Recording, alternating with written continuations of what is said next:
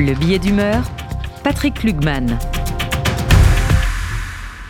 Patrick Lugman avec nous aujourd'hui. Bonjour Patrick. Bonjour Rudy.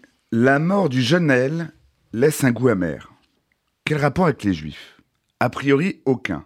Rationnellement, aucun.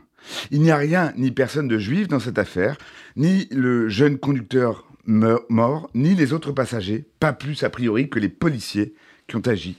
Personne n'aurait un lien avec le judaïsme. Pourtant, à l'ombre du mémorial de la résistance et de la déportation de Nanterre, on trouve un tag. On va vous faire une Shoah. Plus loin, des commerces cachers ont été saccagés.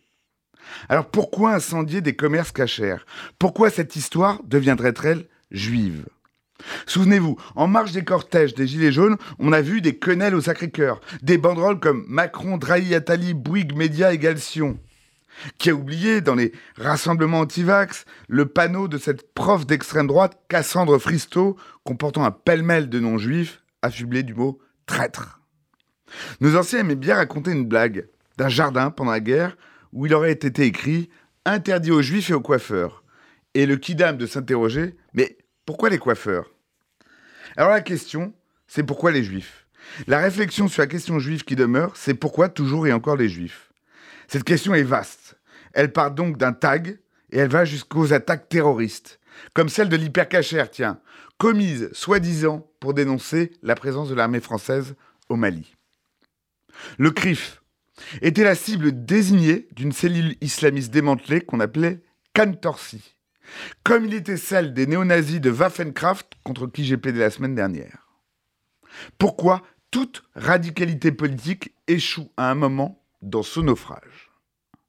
La France est un paradis peuplé de gens qui se croient en enfer, nous dit Tesson. Et effectivement, dans ce pays où la province jalouse Paris, les périphéries détestent les villes, où les jeunes maudissent leurs aînés, où ceux qui sont issus de l'immigration se sentent rejetés et ceux qui ne le sont pas se sentent assiégés, le sentiment d'un déclin collectif domine. In fine, on aurait presque le sentiment que tous ceux qui ne s'aiment pas dans un pays qui ne s'aime pas beaucoup en voudrait quelque part aux Juifs. Nous serions le bout de la chaîne, le dernier maillon de l'échelle de la détestation. C'est insensé et pourtant c'est un fait. Toute acmé populaire, toute poussée de fièvre sociale, toute agitation, contestation dérive à un moment donné vers ce point noir, la mise en cause des Juifs.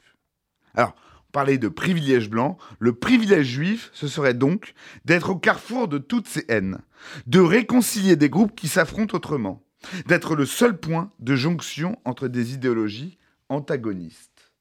Il y a bien une haine des juifs qui grandit à gauche et qui se regroupe sous le prétexte de l'antisionisme. Il y a bien une haine des juifs qui vient de l'extrême droite et qui se fédère derrière le complotisme. L'antisémitisme soude des groupes armés et déterminés qui ont tué et qui veulent tuer aux États-Unis, en Europe et en France. Et leur bilan en nombre se vaut.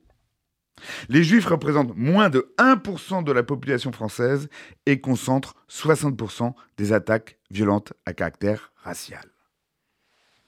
Alors, Rudy, j'ai connu des sots qui pensaient qu'être de gauche suffisait à être vacciné contre l'antisémitisme. J'en vois d'autres qui pensent à l'inverse que tout ce qui n'est pas de droite serait suspect quelque part d'une haine à l'encontre des juifs. Il y a de part et d'autre, et ce sont les plus dangereux, ceux qui voudraient nous voir choisir entre un ennemi plutôt qu'un autre et nous faire préférer d'attraper la peste ou le choléra. La réalité du danger qui nous guette, c'est qu'il est difficile à guetter. Ce qui nous rend vulnérables, c'est de ne regarder que d'un côté, ou pire, de présenter une partie du problème comme la solution. Alors, j'ai le plus grand respect pour les convictions politiques de chacun et leur affichage cathodique quotidien, mais ceux qui veulent absolument nous dire qu'il faudrait choisir Le Pen plutôt que Mélenchon, ou mieux, Le Pen pour lutter contre Mélenchon, sont finalement plus des supporters de Madame Le Pen que des défenseurs des Juifs. Dans cette période de trouble, les idéologies sont des symptômes qu'il faut surveiller plutôt que des remèdes miracles qui vont nous sauver. Pour peu que l'on qu'on soit un peu militant, c'est mon cas, il faudra donc être d'autant plus vigilant. Mon Dieu, gardez-moi de mes amis, quant à mes ennemis, je m'en charge, disait Voltaire. Je ne saurais mieux dire.